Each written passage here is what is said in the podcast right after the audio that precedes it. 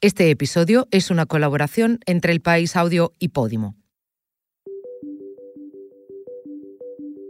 Se trata de un idioma milenario, el latín de Sudamérica, que no solo se habla más que el castellano, sino que se sigue actualizando día a día, el guaraní.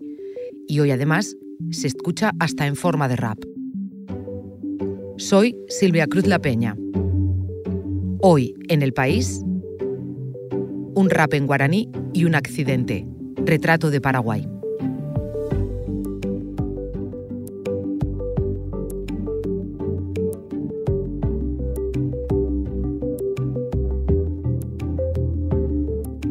Esta historia la trae Santi Carnieri, colaborador del periódico en Paraguay, junto a Marta Curiel.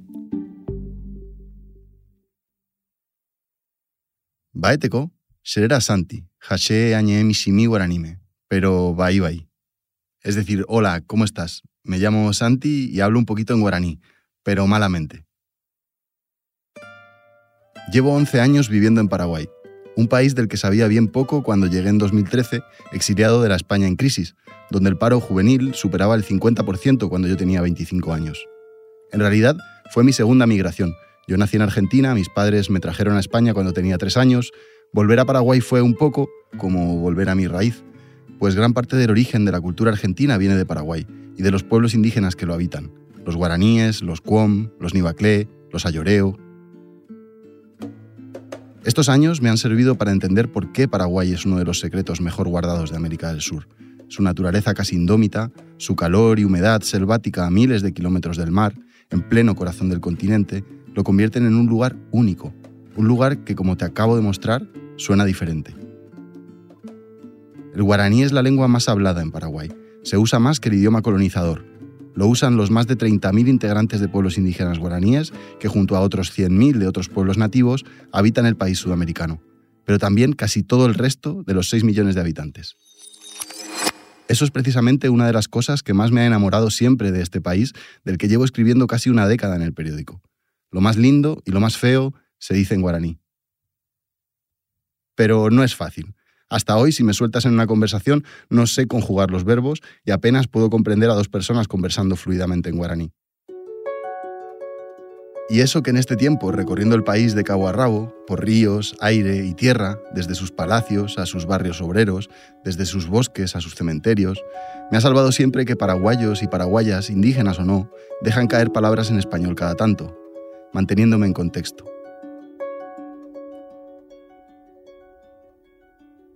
Por no hablar de la enorme gentileza de traducir lo que acaban de decir, o incluso explicarme el origen histórico de cada insulto o expresión de amor.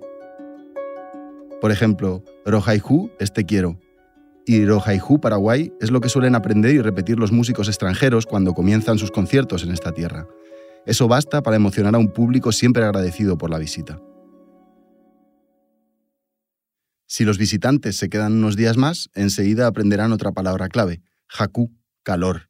Jacuetereí, muchísimo calor. Si la comida, tembiú, está buena, puedes decir Jetereí y cualquier paraguayo que te escuche sonreirá agradecido. Y cuando te preguntan cómo estás, puedes responder Aime poná, estoy bien. Los indígenas guaraníes llamaban yaguá al felino más grande y temido de América, pero hace 500 años, cuando vieron llegar a los españoles con sus propios yaguá, sus perros, le cambiaron el nombre. Lo llamaron yaguareté el sufijo et significa auténtico, el yaguá verdadero. Lo más difícil son los sonidos que no existen en español o en inglés, como u, sí, u, así, con la garganta. Es una de las doce vocales del idioma guaraní y significa agua. Si a u le sumamos b, se forma ubu, tierra. La forma más fácil que tengo de hacer reír a alguien de Paraguay es intentar pronunciar que es bajo tierra. Pido perdón a los paraguayos que me estén escuchando porque creo que no me va a salir nunca. Y mi insulto favorito, por gráfico, imaginativo y adaptado al territorio propio, es sin duda Yapiró Tunaré, que literalmente significa masturba tu pene contra un cactus. Se abrevia en Yapiró y se usa como el clásico español jódete. Hay uno aún más interesante porque resume de alguna manera parte de la cultura de un país grande, del tamaño de Francia o España, pero con poca población, donde casi todos se conocen y si no es directamente, conocen a un primo o a un compañero de clase. Por eso tiene mucho peso y poder decirle a alguien Yayotopata tapepoipe, es decir, ya nos encontraremos en el camino estrecho, el estrecho camino de la vida. Grandiosa y cotidiana metáfora que me suena a un embrujo y que anticipa una terrible venganza.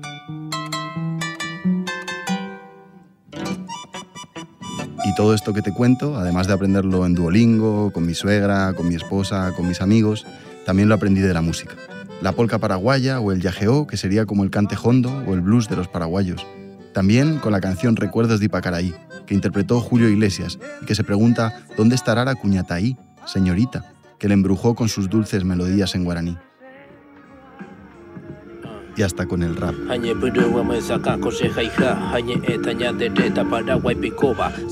Es así como conocí a Miguel, cantante de rap, más conocido como Tecobete. De nombre completo Miguel Alcides Manuel Ábalos Mesa. Y a Conan, pintora y tatuadora. Mi nombre es Noemí Ortega, más conocida como Conan. Ambos paraguayos, ambos guaraní hablantes y ambos dedicados a la difusión del guaraní a través del arte urbano. El amor por el idioma guaraní de Conan y Miguel fue lo que me trajo hasta Ipané. Es la ciudad de la que Miguel y Conan no salieron hasta que cumplieron 18 años y que, como ellos, está en constante crecimiento.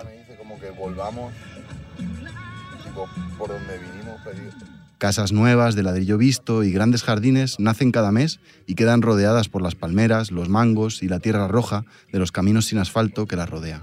El Uber que me trajo hasta aquí no quiere atravesar el camino de barro. Tiene miedo de quedarse atascado.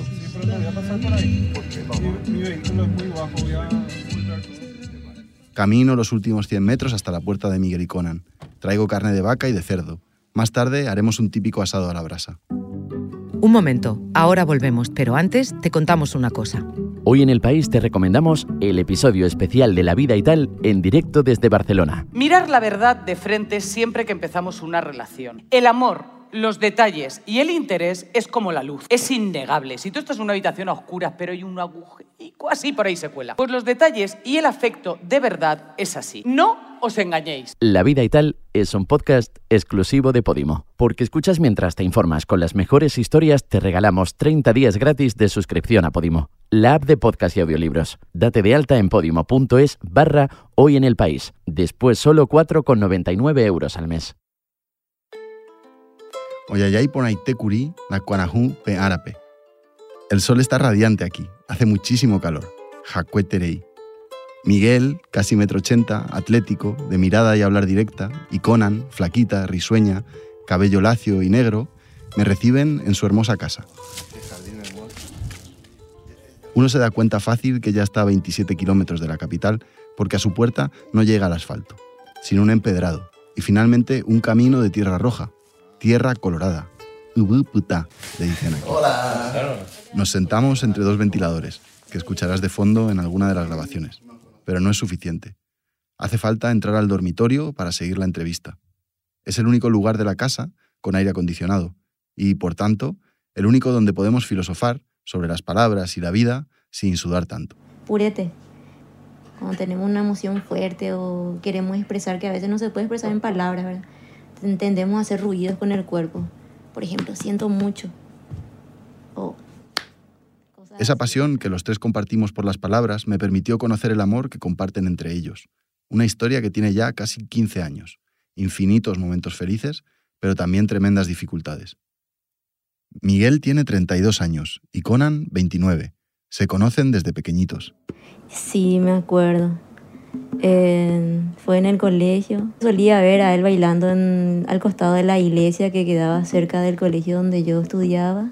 Y a partir de ahí empezamos a hablar, ya nos hicimos amigos. Les juntó el hip hop, la libertad de jugar juntos en el barrio. 15 años que nos conocemos. Fue así, él bailaba y a mí me interesaba también, también mucho el baile a través de lo que son las artes marciales y como es también hacía acrobacias y todo eso.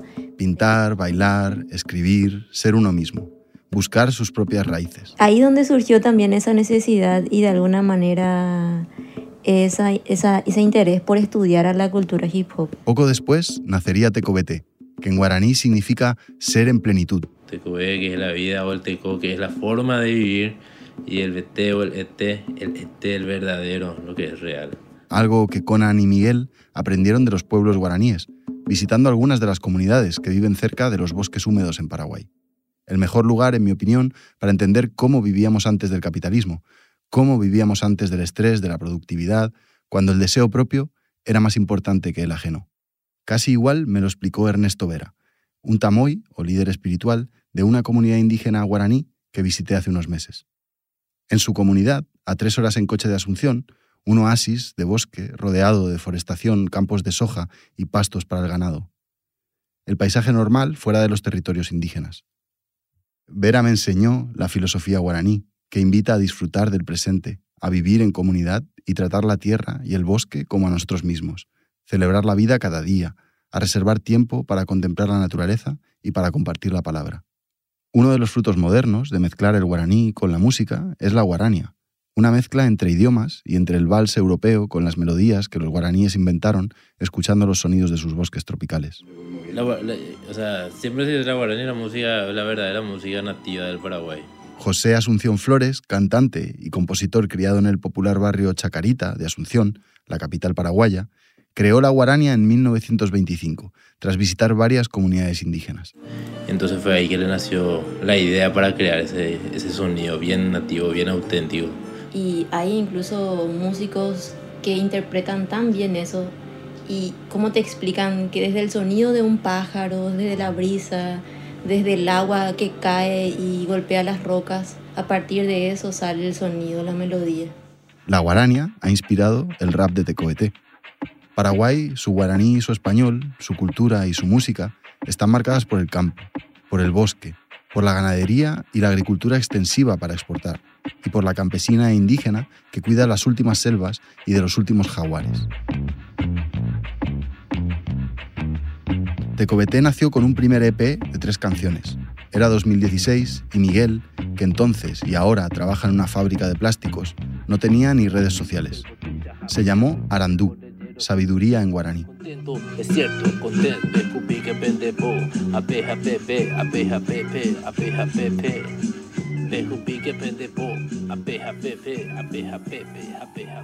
Su primer concierto no fue en Asunción, que hubiera sido el salto lógico desde esta su periferia, sino en Ciudad del Este, la urbe paraguaya que colinda con Argentina y Brasil, por eso conocida como Triple Frontera, a pasos de las majestuosas cataratas del Iguazú, agua gigantesca en guaraní. Y, gracias a la música fue que pude salir acá. a Conan también le gusta el kung fu, lo practica y lo enseña. Abre su academia, su taller de tatuajes, pinta murales en los centros culturales de Asunción, como Casafem. Tecobete toca cada vez en más lugares. La comunidad del hip hop crece y toma cada vez más pubs y bares del centro. Da gusto verlos animarse entre sí, bailando breakdance a pesar del calorazo húmedo que te hace sudar hasta el masticar. El rap en guaraní se abre paso en la destartalada capital paraguaya. Su centro colonial, semiderruido, recuerda a La Habana. Tras sus fachadas deconstruidas, se ocultan estacionamientos, bares y mercados. En todos se habla español y guaraní. Sabiendo que hay un poder en la palabra que es el guaraní, que los paraguayos tenemos esa grandiosa herencia maternal, llevamos con nosotros entonces esa necesidad de poder mostrarle al mundo lo que se puede hacer con el guaraní, que el rap en guaraní puede sonar tan bueno y con tanto estilo y con tanto flow como pueden sonar un rap en Estados Unidos, en Chile, en Perú, en Alemania, sea el idioma que sea. Hasta ahora yo creo que pasa cuando alguien de repente escucha así un rap en guaraní le, puede parecer raro, pero también de alguna forma se siente representado porque es algo que está dentro de nosotros. La lengua guaraní tiene un poder eh, que puede mover masas y el hecho de poder expresar el mensaje concreto de esas palabras es, como dice él, es un deber nuestro. En estos años he entendido que lo gracioso es más gracioso en guaraní, o lo dramático más terrible. Y es gracias a la enorme polisemia del idioma. No es lo mismo decir que no tienes dinero a decir gendu caballuresa, que significa arden o queman los ojos del caballo. Otra metáfora, literatura viva, que equipara la falta de efectivo con los ojos rojizos del animal extenuado y sediento. Que Creo que cada persona también busca la interpretación dentro del guaraní.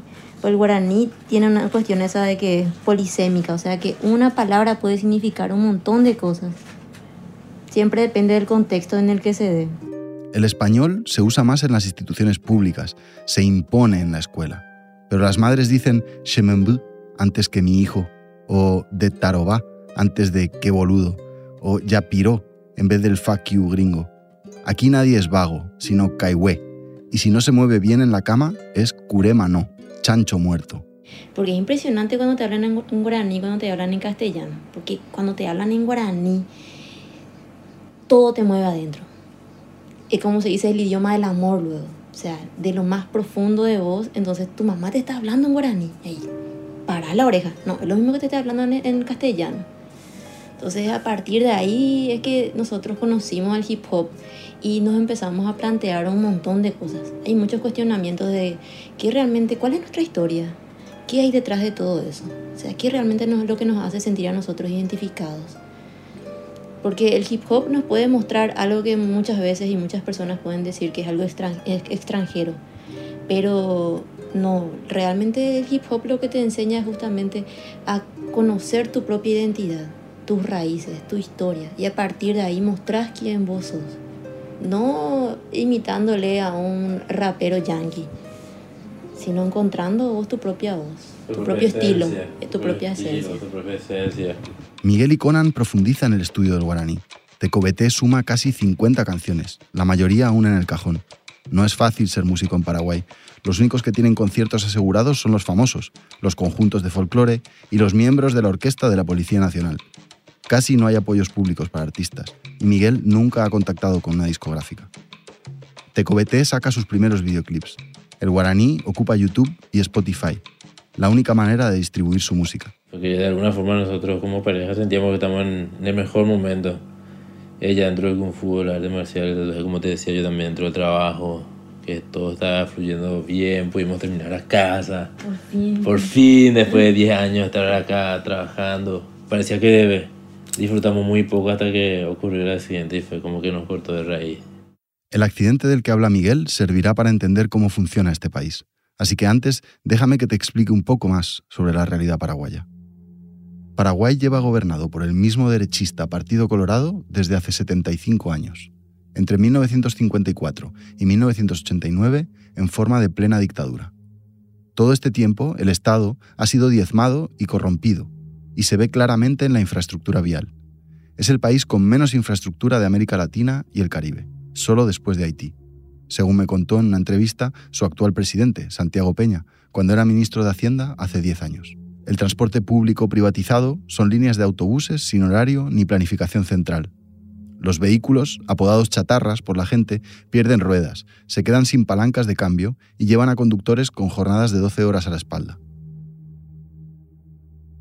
El tráfico es salvaje.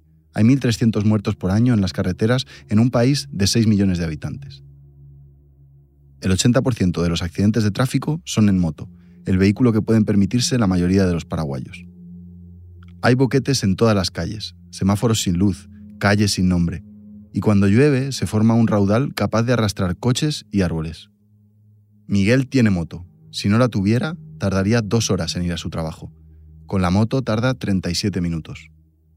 Pero fue la moto la que le jugó una mala pasada. Era un día de agosto del 2023. Sábado 12 de agosto, mediodía. Y Miguel y Conan iban camino de Asunción cuando ocurrió el accidente.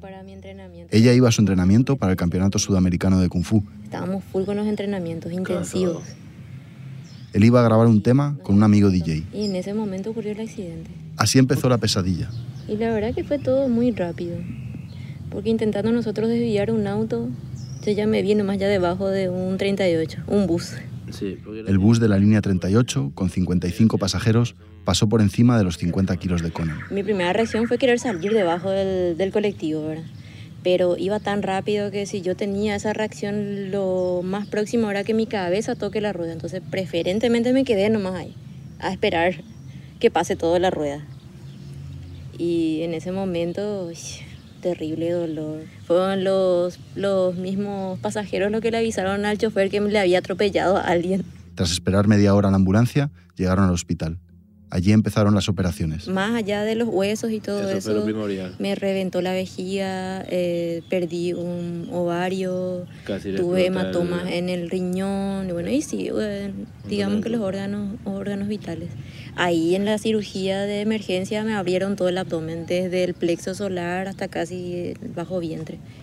Hasta ahora tengo mi cicatriz ahí. Después de varias cirugías de reconstrucción, denuncia Conan, cuando pensaban que salía de la catástrofe, Y vos sabés que era, era muy loco porque yo me desperté de la cirugía y yo estaba feliz, según me cuentan. Yo a todo el mundo le mostraba así mi cicatriz. Mira mi cicatriz. ocurrió lo peor. Lo peor, lo que nunca pensamos que iba a pasar. Alguien equivocó la medicación. Le provocaron un paro. Estuvo fuera más de tres minutos, pero logró volver. En la reanimación le reabrieron las cicatrices, le rompieron costillas, pero volvió. Y ahí estaba su madre, su familia y Miguel, sonrientes, pese a todos los pesares. Y creo que ese fue el momento más doloroso hasta ahora de mi vida. La sanidad paraguaya está casi totalmente privatizada. Es como en Estados Unidos. Si uno no tiene seguro privado, carísimo, termina en los hospitales públicos, casi siempre destartalados. Sin medicamentos ni instrumentos suficientes para el personal médico, sin sillas ni camas suficientes para los pacientes y sus familias, como en el que terminó Conan. Nadie podía comprender su dolor. Nadie podía comprender lo que pensaba. Cambiaron, toda la vida cambia, todo se transforma. Y cuando llegué acá sí que lloré un montón. Muchísimo porque José era muy treída y allí. Sí. Vio su lapacho después de Este mucho lapacho tiempo. nosotros tenemos, lo tuvimos en casa desde que era una cosita así chiquita. El lapacho, o tayud en guaraní, es el árbol nacional de Paraguay. Florece en rosa, blanco o amarillo, y cuando cumple medio siglo es ya inabarcable por los brazos de un humano. Después de un mes y tres días en el hospital y cinco cirugías, Conan llegó a su casa. Vio su árbol y lloró, pero esta vez de pura felicidad. En el hospital ya no veía más ni la luz del sol. Ni me pegaba en la cara ni nada. No, Entonces viniendo en la ambulancia, eh, yo me imaginaba todo ese proceso, tipo, cómo estará mi árbol, cómo estará mi gato, mis plantas. Y al llegar acá en la entrada de casa, abre la puerta el camillero y me pega el sol en la cara. Ese fue mi momento de quiebra y de felicidad, porque es como que sentir la calidez del sol después de tanto tiempo. Fue como, no sé, recobrar la vida por saber ahí. que estás vivo. Sí, saber que estar viva. Y bueno, yo lloraba amargamente ya en ese momento que me daba el sol en la cara y el camillero me pregunta, ¿te duele, verdad? Me dice, ¿verdad? Tipo pensando que era la dolencia física, pero en realidad yo estaba tan feliz que en el momento no pensé todavía en el dolor físico, ¿verdad? Conan no estaba totalmente recuperada, pero sabía que volvería a andar. Estaba más flaca que nunca, apenas se mantenía en pie, como un arbolito recién plantado. Pero hoy, bajo ese mismo lapacho, sentada en su jardín, lleno de cigarras y grillos, recuerda ese momento con fortaleza. Llegué acá, me bajé de la, de la camilla, o sea, me bajaron en la camilla y yo observaba lo frondoso que se veía mi taller. Cuando eso era primavera, estaba entrando la Sí. primavera, entonces frondoso se veía hermoso. Los pajaritos cantando, la brisa, las hojas moviéndose, el pasto verde, era tan hermoso. Yo lloraba, lloraba amargamente. Entraba acá y miraba, tocaba mis paredes, veía mis cuadros, mis dibujos, todo. La calidez, el olor de mi casa que tanto extrañaba, todo eso.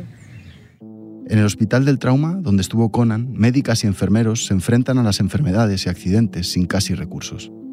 Son los pacientes los que deben comprar desde las gasas o guantes hasta las medicinas importadas más costosas. Mientras Conan estaba hospitalizada, Miguel recibía los pedidos de los médicos. La lista de gastos para ya llegó hasta los cerca de 10.000 euros. Pero la vida de Conan dependía de ello. En este punto, sea un accidente de tráfico, una enfermedad crónica como el cáncer o la diabetes, la inmensa mayoría de paraguayos y paraguayas deben recurrir a dos formas de obtener dinero. Los préstamos usureros de más del 20% de interés o pedir ayuda a la comunidad, al barrio, a la ciudad y al país, porque la familia no basta. En este caso no fue diferente. La familia de Conan y Miguel avisaron por redes sociales a su gente. Pronto la comunidad del hip hop se lanzó a ayudarles. Se hicieron conciertos y eventos hasta recaudar lo necesario. Rico y es barato. como una especie de rifa. Rico y barato. Te va a pagar una porción, le hace bien a tu vecino y comer rico. Este tipo de recaudaciones de solidaridad comunitaria son tan comunes que tienen un nombre. Se llaman polladas o hamburgueseadas.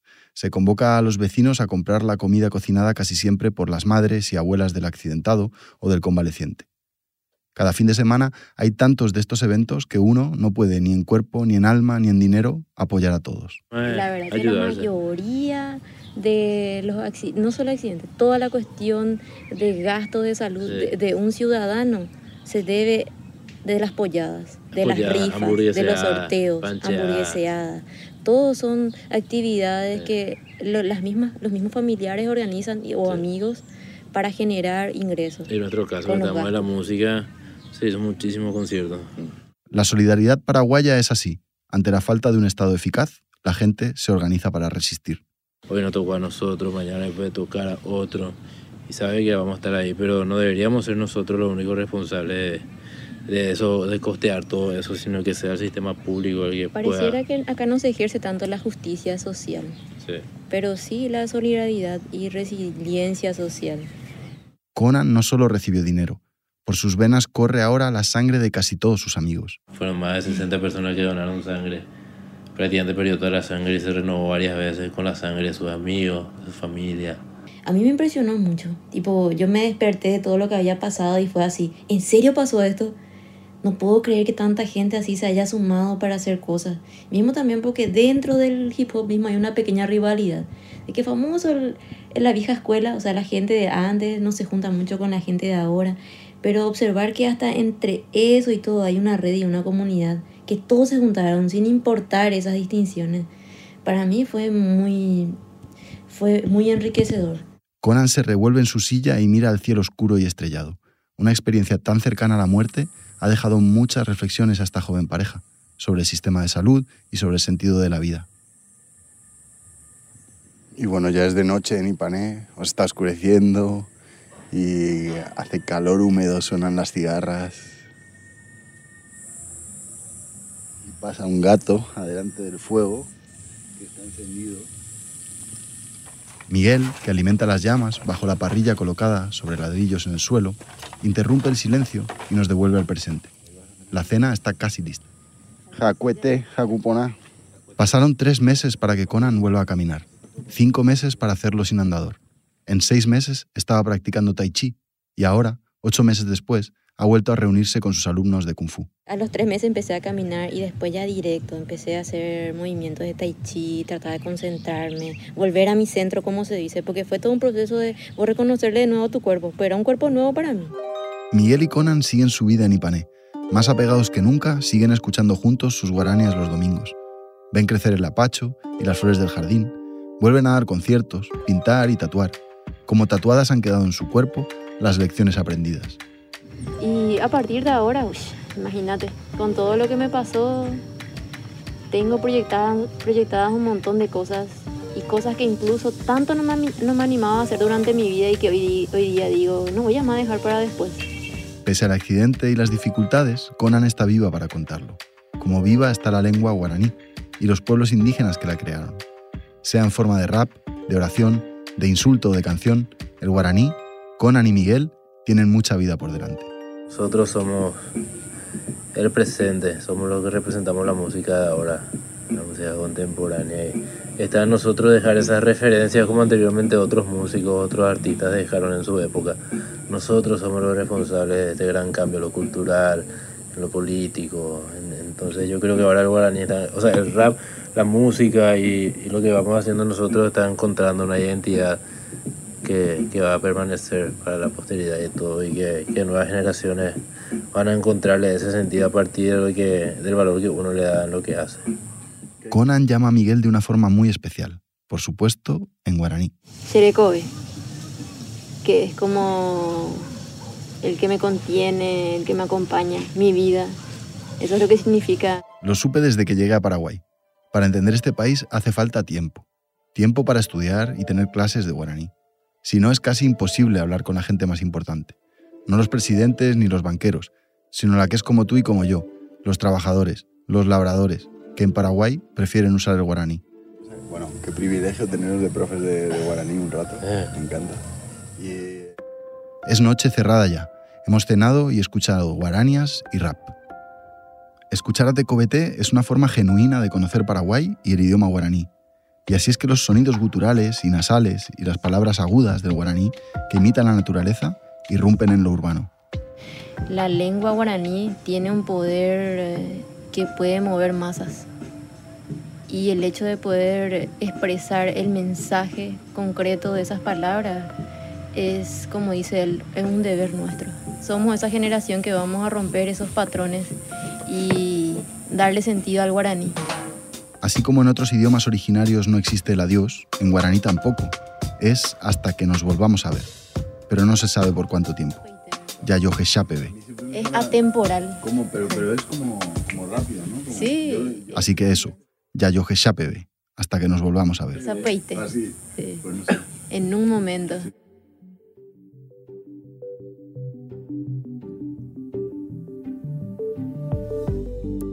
Este episodio es una historia grabada sobre el terreno por Santi Carneri. El guion es suyo y de Marta Curiel. La grabación en estudio es de Nicolás Chabertidis. El diseño de sonido de Nacho Taboada. La edición de Ana Rivera. Yo soy Silvia Cruz La Peña y he dirigido este episodio de Hoy en el País, edición fin de semana. Mañana volvemos con más historias. Gracias por escuchar.